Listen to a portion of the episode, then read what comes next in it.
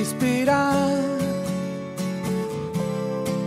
No te enojes esta vez, lo vi venir.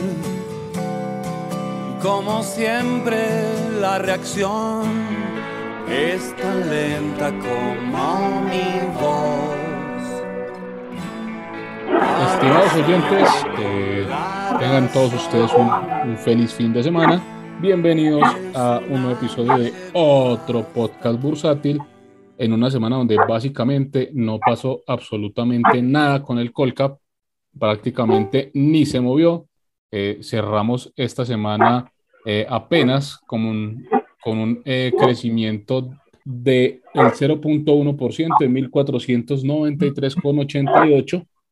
Eh, entonces, básicamente, pues no pasó nada. Puntualmente, unas acciones se movieron un poco. Hubo algunos movimientos interesantes el, el día de hoy, viernes. Pero bueno, enseguida entramos en materia. Vamos a darle la bienvenida a nuestro queridísimo amigo, el señor Janusiño. Don Janusiño, muy buenas tardes. Muy buenas tardes, eh, emocionadísimo. No se imaginan cuánto estar en un nuevo episodio de otro podcast bursátil. Muy bien, don Janus, pero hoy sí lo siento emocionado. Eh, No, sí estoy. sí, se nota, se nota. El almuerzo Sí, sí, estuvo sí, bien, almor- almorzó bien. Pues, pues ahí, ¿no? Poquito, pero bueno, ahí vamos. Qué Mejor- poquito, ay. Le invité a almor- Oiga, le invité a almorzar en caballito. Dio, dio ahí dos mil pesos para la propina. Y se tragó más de un plato y una picada para tres. No, no, no, no, no, no, no. Vayan a Estación Caballito. Fabulosa la atención, fabulosa la comida, mejor dicho, eso. Uno no haya que hacer, yo mejor dicho, hasta estoy indigestado de todo lo que me comí allá. No seas desagradecido, Janus. Muy bien, lo felicito, Janusito, por, porque se nota que tiene energía después de ese almuerzo. Eh, señor Ramírez Joan, muy buenas tardes, ¿cómo estamos? Bien, Henrito, bien, aquí devolviéndome que estaba llevando a Felixito ahí a la ceja y chupando agüita. Está lloviendo mucho aquí en Antioquia, eh, pero bien, bien, bien, bien, bien. eh, contento pues con, con lo que está pasando pues en éxito, que creo que pues en uno de los puntos de la asamblea, pues no sé si quieren que hablemos de eso ya o lo dejamos para, para ahorita. Bueno, Ah, sí. contento con éxito y con, contento Dejémoslo con para Grupo después de Argos. la asamblea. Eso sí, contento con Grupo Argos. Pues vamos a ver qué sucede. Pero sí, la verdad, en general, fue un buen cierre de semana. Bueno, muy bien, te felicito, redondita la semana para tu portafolio. Qué bien. Y Bueno, afuera también se, se manejó bien, afortunadamente. bueno, maravilloso. Señores, eh, hay que felicitar aquí a- al señor Janusiño, que fue la persona que estuvo más cerca en el descache de la semana. Eh, Félix había puesto 1500, eh, cerró en 1493,88, eh, que fue el único eh, que le puso un view relativamente alcista esta semana. Eh, entonces, felicitaciones, don Janus. Muchas gracias. Igual, pues eso lo teníamos documentado en la zona de alumnos. Muchas gracias. Sí. En, en Janus Capital. ¿Cuántas personas trabajan en Janus Capital, Janusito? No, no, recuerden una frase del filósofo Agonías que dice, no importa que no aciertes, lo que importa es que si te descaches digas que estuviste cerca. Muy bien. Muy bien. Bueno, eh, entonces eh, vamos a, a darle el mensaje también a nuestro querido amigo Argemiro Aristizábal, que fue el eh, más descachado que puso 1450 eh, y que no quiso dar la cara porque le dio vergüenza. Nos escribió ahorita por el interno que, que no podía estar en el podcast porque le da vergüenza su pronóstico. Deberíamos hablar mal de Argemiro por no estar, ¿cierto? no, no, Igual no. no creo que vaya a escuchar esto. Yo no lo haría. Bueno, esperemos a ver. Bueno, señores, eh, vamos a entrar en materia. Entonces, nuestros top y bottom mover de la semana. Eh, Espere, Henrito, el disclaimer. sí, señor, tiene toda la razón. El disclaimer, eh, este podcast, el contenido que tratamos en este podcast en ningún momento es recomendación de inversión y si ustedes invierten Tampoco por, conté. y si ustedes invierten por lo que eh, decimos nosotros en este mediocre programa es porque ustedes no tienen ni idea qué están haciendo en bolsa. Bueno, eh, top mover de la semana. Eh, realmente pues eh, hay muy poco por hablar allí, pero Eh, nuestra top número uno es la acción de Con Concreto, que crece un 8.1% esta semana. Eh, una noticia maravillosa que, que, dieron el día de ayer, donde prácticamente la empresa eh, dice, que iba a iniciar pues todas las, las diligencias, eh, todo el proceso para salir del proceso de reorganización y pues el mercado inicialmente lo tomó muy bien, eh, pero a mitad de jornada empezó, empezó a caer el día de hoy y la verdad estaba para, para cerrar incluso por encima de los 350 pesos, al final cerró en 335, muy buen crecimiento esta semana, pero pudo haber sido mejor. Eh, don Janus, ¿qué opina de, de, lo de con concreto? No, bien, pues era el paso que se esperaba, ¿no? Tenían que empezar pues como a, arreglar las cosas como tal la empresa y bueno, ahí va, ¿no? Igual el proceso tampoco es que puedan hacerlo todo inmediatamente y a su debido momento empezar a liberar el valor que hay ahí. Pero pues eso es como, hay que esperar, ¿no? Que, que todas las cosas empiecen a, regresar a la normalidad porque pues el, el, riesgo que corrió la empresa, la situación en la que estuvo no fue nada fácil, ¿no? Sí, por eso mismo y porque la caída con las noticias pues eh, iban siendo muy vertiginosas, eh, uno pensaría también que la reacción debería ser un poco más, más acelerada, pero no ha sido así, o sea, la, la acción sí ha reaccionado, recuerden que la, la empresa llegó a cotizar incluso a niveles de 220 pesos, eh, ha reaccionado, pero, pero no ha sido tan, tan rápida la reacción como fue la, la caída. ¿Qué opina don, don Joan? Pues la verdad, ustedes saben que yo no sigo mucho esas acciones de, de reorganización empresarial. Eh, puede pintar bien, como dice Félix, eso toma un tiempo, pero pues el mercado se anticipa, eh, le salió bien la jugada del proceso de lo de Hidroituango. Bueno, eh, yo por el bien de los inversionistas que yo sé que hay muchos pues ahí, espero que, que salgan lo que, lo que están, pues que, que le salgan las cosas a su favor. Bueno, muy bien, don Joan. Nuestra siguiente top mover de la semana, eh, una acción que la hemos conversado en muchas ocasiones este año, la acción de Terpel, que sube un 5.3%, eh, cierra en 11.400 pesos. Básicamente, pues toda la subida fue el día de hoy, viernes. Eh, Janusito, ¿qué opinas de Terpel? Buena empresa, viene pues mostrando cosas interesantes. Creo que también parte del movimiento viene justificado por el tema de, de un posible dividendo alto que vendría, que declararían pues en la asamblea. Entonces, eh, interesante, ¿no? Igual habría que ver es hasta dónde puede llegar y en qué momento después del dividendo qué pueda pasar, ¿no? Porque ya en la BBC vemos que hay dividendos interesantes y el dividendo es del 7, al otro ya la bajan el 10. De acuerdo, muy de acuerdo. bueno, pero maravilloso. Eh, para mí la noticia es, es, positiva, por supuesto. Y, y bueno, Terpel eh, ya, ya, tiene un, un, un, crecimiento este año eh, del 10%. Bien interesante lo que, lo que ven haciendo esta, esta acción. Y bueno.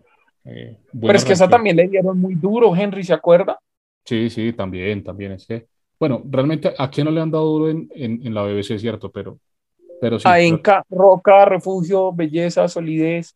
Sí, bueno, en eso sí tiene razón. Pero bueno, eh, igual la, la, empresa llegó a cotizar eh, por debajo de 7 mil pesos, no hace mucho, es decir, eh, más o menos a, en septiembre, en agosto del año pasado están en 7 mil pesos y, y, ya está llegando casi a los, a los 12 mil. Creo que hoy alcanzó a tocar los 12 mil pesos, si no estoy mal.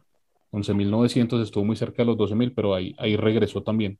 Como que el mercado a mitad de jornada se, se volvió apático y, y, regresó varias acciones que iban subiendo muy fuerte, como, como pasó también con, con concreto. Bueno, nuestra siguiente top mover de la semana, la acción de Semargos, que crece un 2.9%, cerró en 6.380 pesos y eh, eh, esta semana salieron resultados, eh, resultados que para la gran mayoría de, de analistas pues eh, les parecieron positivos, sin embargo pues más o menos dentro de las expectativas y el mercado pues así lo, lo, manifestó. más o menos el 3% de crecimiento esta semana. bueno, ¿qué vio interesante con los resultados de Semargos, Llanos? Pues la verdad no los he mirado muy detenidamente. Eh, los miré así por encima y lo que vi parecían buenos, pero no los miré muy, muy, muy, muy detenidamente. La verdad no los, no los miré pues con calma, no, los vi por encimita. Pero sí se veían buenos. Eh, lo que vi estaba interesante.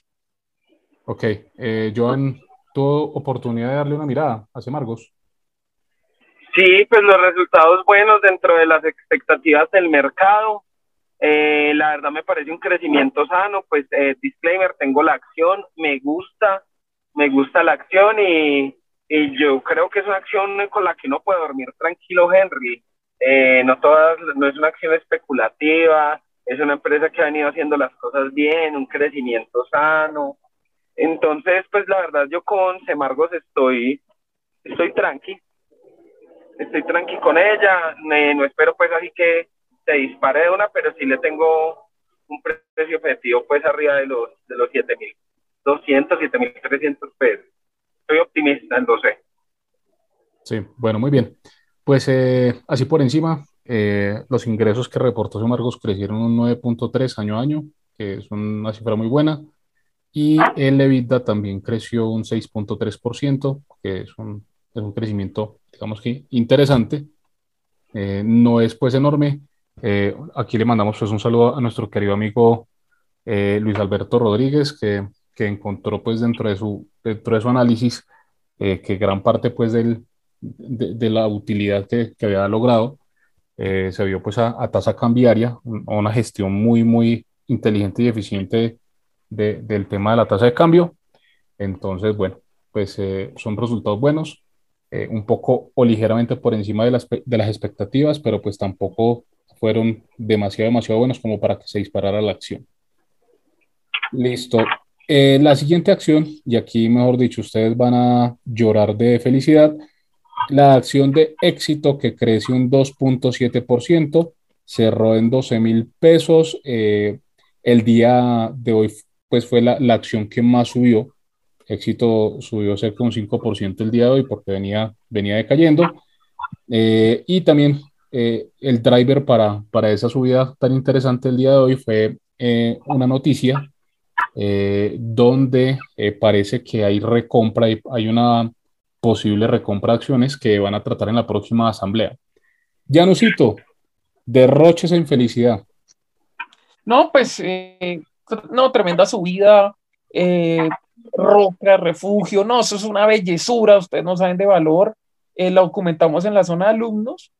Eh, el tema es, o sea, el tema ahí que yo comentaba, incluso se lo comentaba hoy a Joan, ellos anuncian una posible recompra acciones, ¿cierto? Listo. No, están Pero, proponiendo, o sea, uno de los puntos de la asamblea es, es recompra de acciones. Exacto, ¿cierto? ahí el Hay tema que... sería es a quiénes, cuánto, porque el flotante que hay de éxito, o sea, fuera del mercado es muy bajito, entonces, ¿cómo sería eso y a quiénes? Porque si es por flotante, ¿cómo sería eso? ¿no? Y los montos y todo eso, porque simplemente eh, publicaron el anuncio, pero falta como la, la, información específica que me imagino que probablemente ya en la asamblea sí se tendrá más claro y qué sería lo que harían, porque pues con ese flotante tan bajo, hacer una recompra prácticamente sería comprar qué porcentaje o cuánto dejarían de flotante si dejarían, o qué podría implicar hacer eso. No sé qué opina yo. Sí, no, pues, o sea, el flotante en teoría no es, no es mucho y sí, bueno, yo creo que hay que ver qué proponen y a qué precio también lo proponen. Pues porque si dicen que van a recomprar a 13 mil pesos, yo no vendo. ¿Sí me entiende? O sea, tiene que ser un monto significativo, pues un valor significativo, que no diga, uy, bueno, la prima está buena porque los resultados de almacenes de éxito han venido muy buenos y fundamentalmente para mí, pues lo vengo diciendo ya como lo raya, que para mí es una acción de más de 18 o 20 mil pesos. Bueno, eh, pues es que realmente el flotante creo que es del menos del 4%, ¿cierto? De la compañía, o sea, es un flotante muy, muy pequeño. Eh, yo creo que, que, lo que quieren es aprovechar que el precio está bien, bien golpeado y, y, coger esas accioncitas baraticas antes de que se les vuelvan a subir.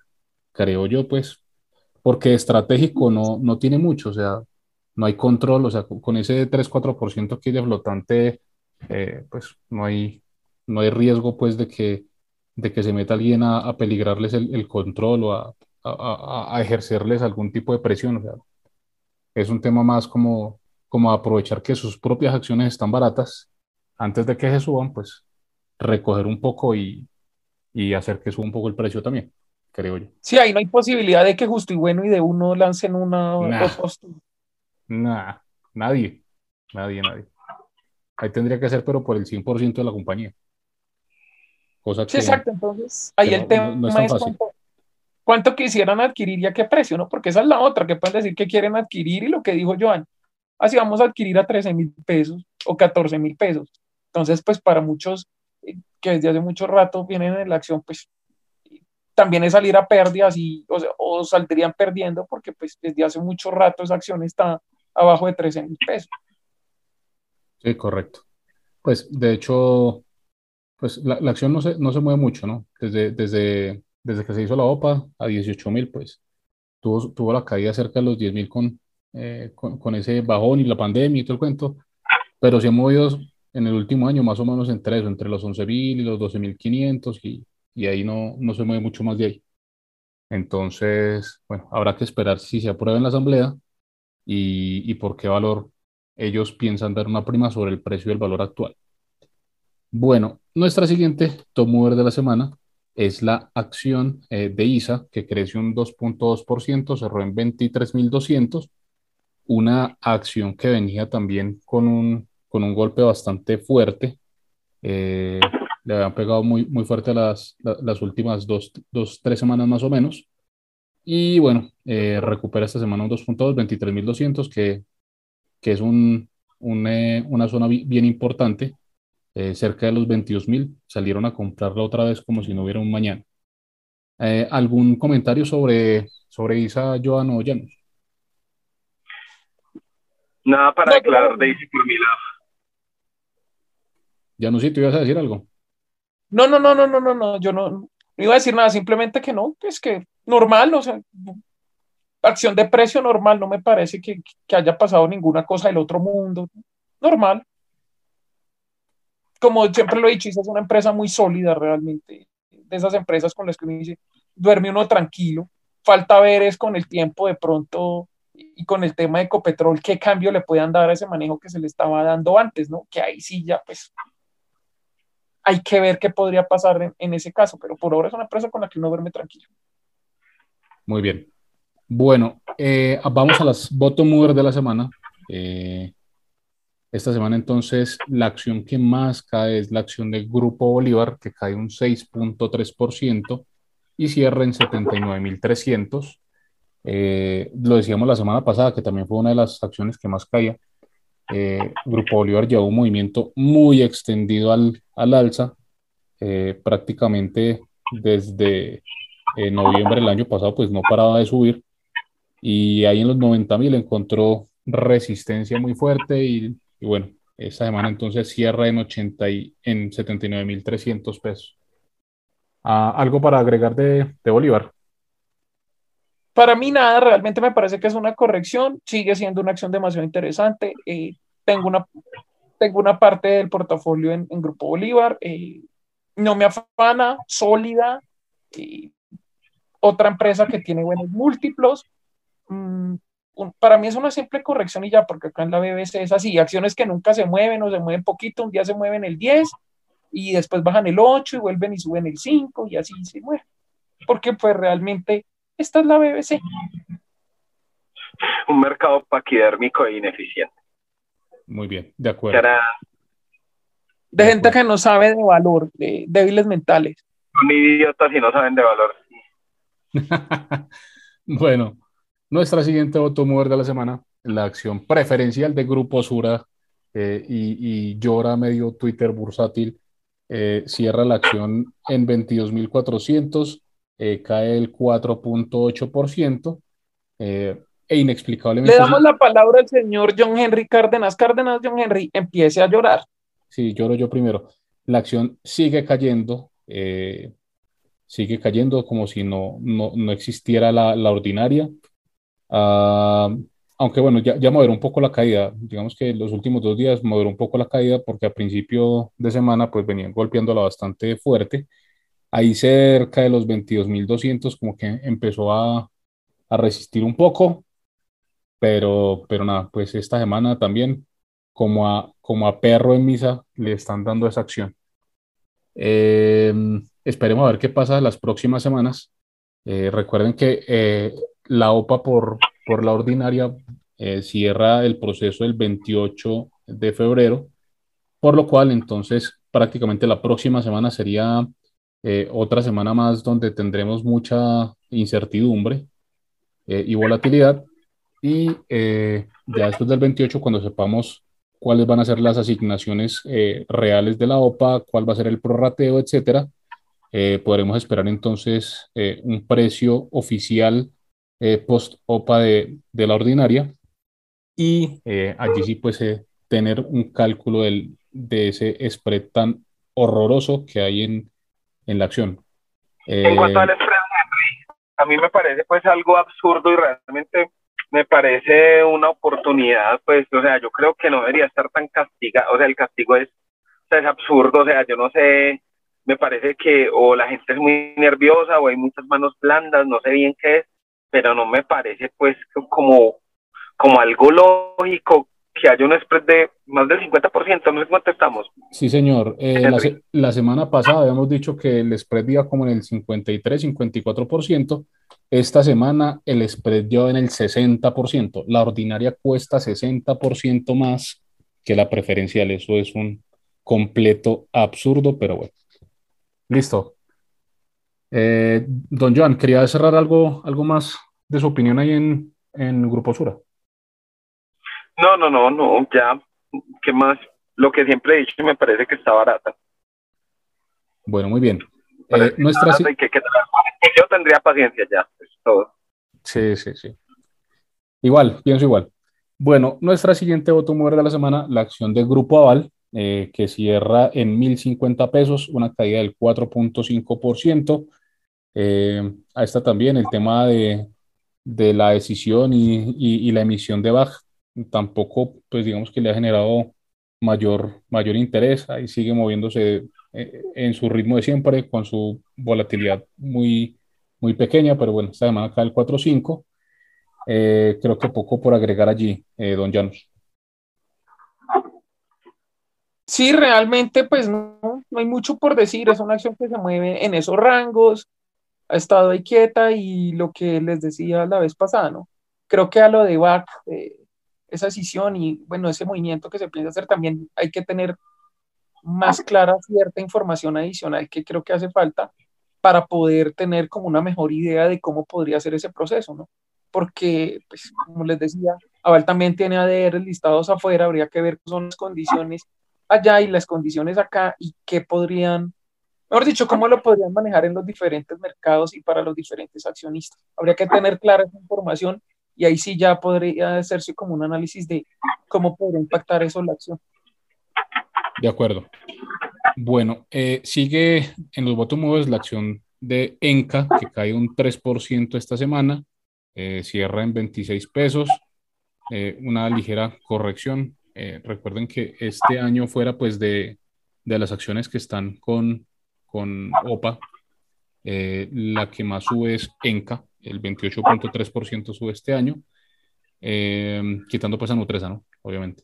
Y bueno, pues me parece a mí una corrección normalita y sana. No sé qué, qué opinan ustedes, muchachos. Para mí es lo mismo, realmente no cambia absolutamente nada y pues la empresa no ha dado señales de que tenga uno por qué cambiar esa perspectiva. Incluso son aún mejores las noticias, entonces es una simple corrección y ya. Movimientos BBC. Muy bien, muy bien. Eh, además que esta semana estuvo eh, un poco iliquida, ¿no?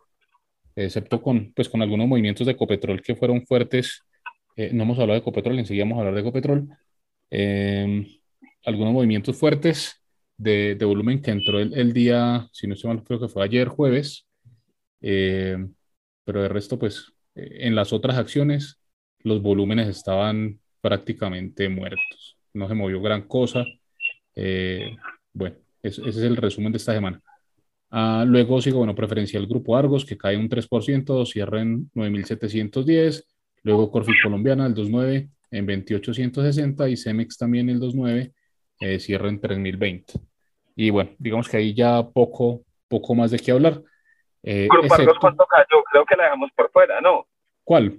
La ordinaria de Grupo Argos, no me has dicho nada de ella, o no estaba poniendo la suficiente atención. Sí, no, Grupo Argos, es que Grupo Argos apenas cayó un 1.5%, cerró en 13,480, entonces eh, digamos que se mantuvo muy estable, estimado Joan.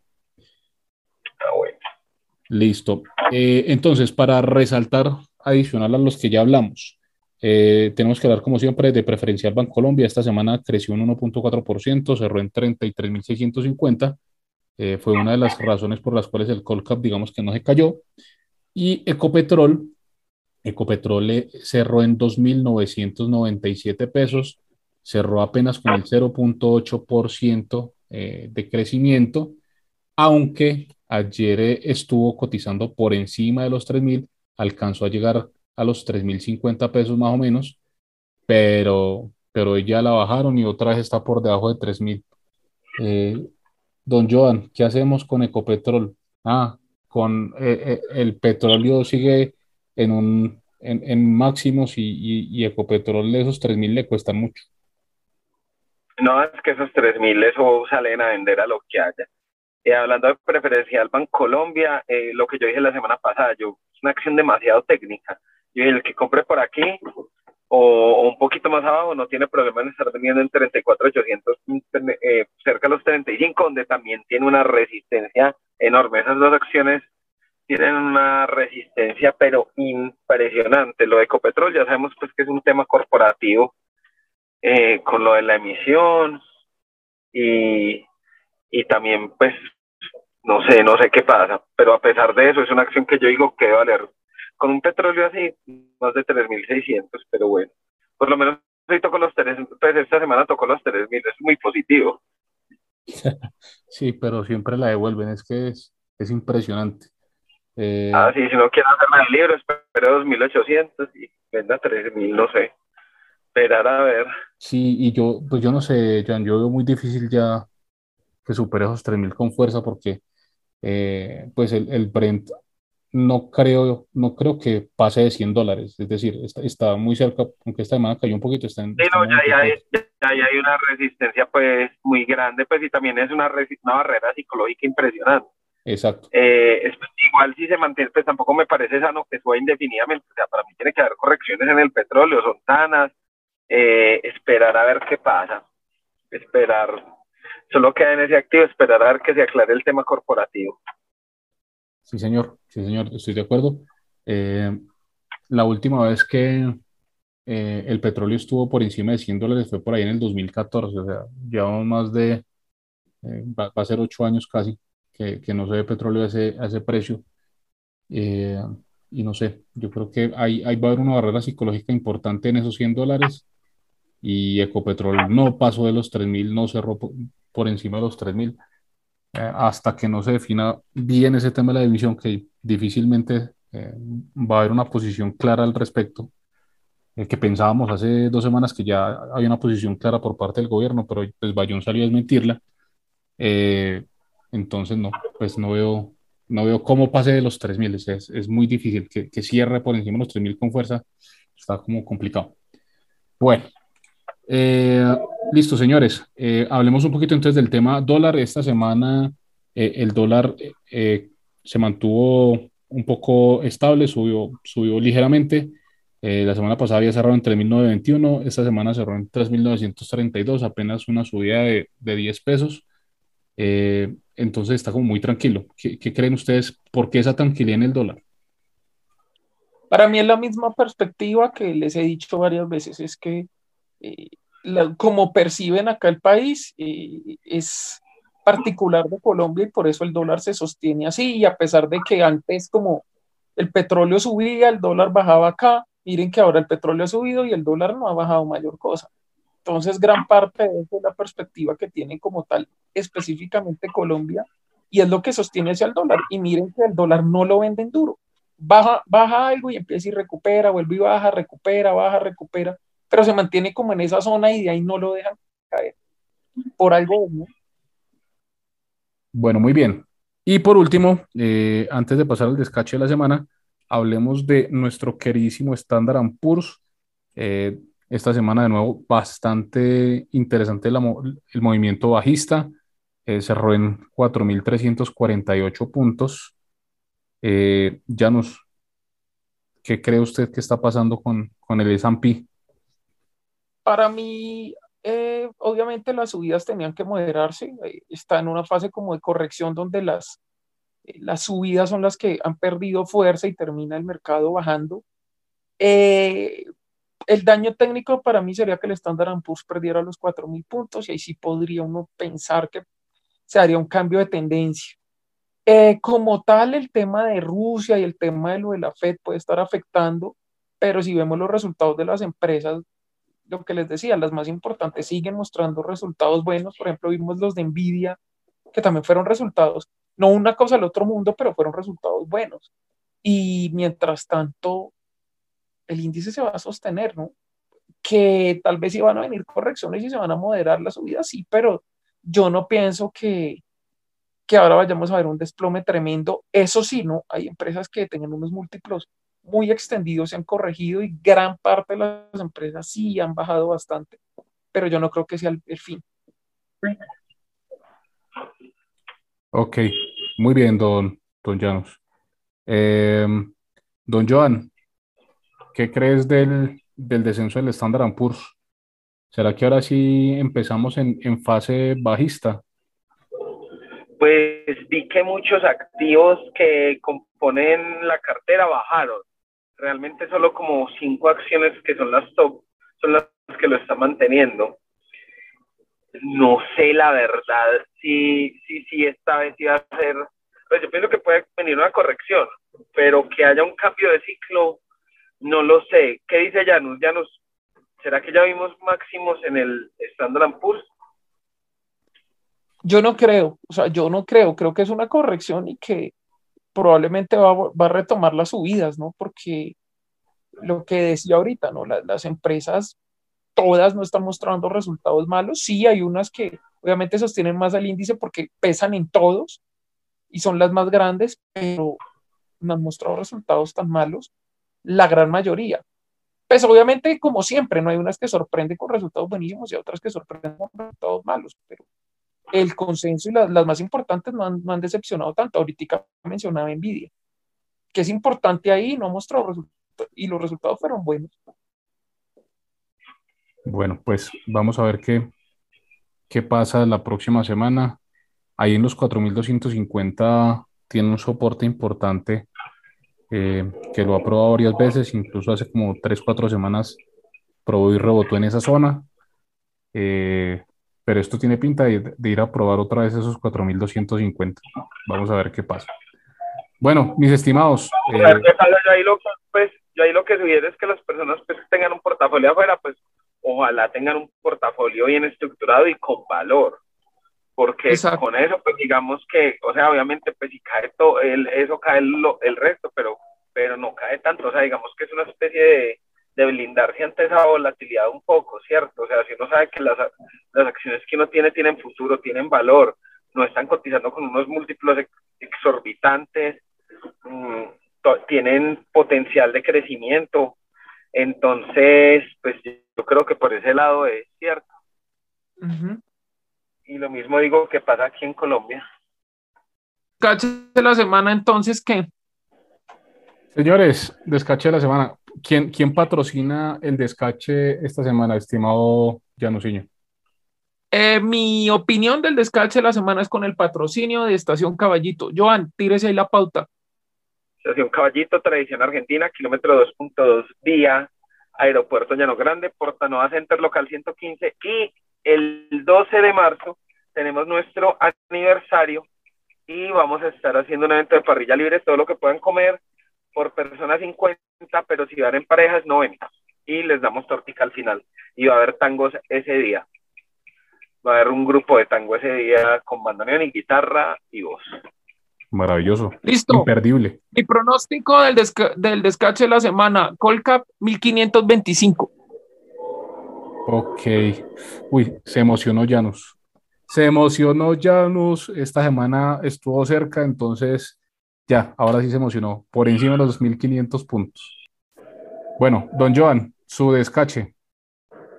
Eh, yo creo que cierra 1490. Yo no creo que pase mucha cosa. Ahí, pegadito.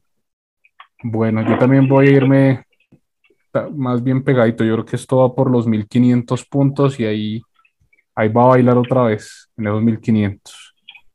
Eh, además que no hay ninguna otra noticia que, que, tengamos así como, como presente que, que pueda darle algo de, de energía y de volatilidad a esta, a esta bolsa. Bueno, señores, eh, muchas gracias por, por participar en, en el podcast de esta semana. Y eh, para todos nuestros oyentes, gracias por escucharnos una vez más eh, con nuestros maravillosos panelistas. Esto fue otro podcast bursátil.